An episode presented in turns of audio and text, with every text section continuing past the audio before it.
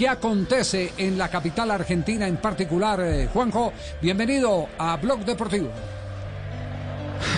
Hola Javi, la verdad que muy, muy emotivo, ¿no? Lo que escuchamos en la voz de Rodolfo Barili, eh, gran periodista y locutor argentino, ese homenaje para, para Diego.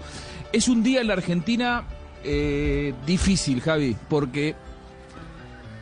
Eh, es el primer día pasan sin las horas es el primer día sin Diego. Sin Diego, y cuesta. o, cuesta. O, con, Diego, pero bajo tierra. Sí, el primer día con la leyenda de verdad. Sin su cuerpo. El primer día con la leyenda de verdad, sin su cuerpo y...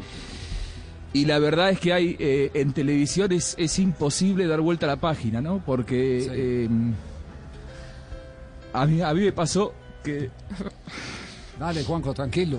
No es el único argentino que ha llorado. Por ejemplo, hoy Goicochea, el ex arquero de Millonarios de la selección argentina, no pudo contener eh, las lágrimas. El eh, portero que llevó al equipo argentino a punto de tapadas a la final de la Copa del Mundo de Italia.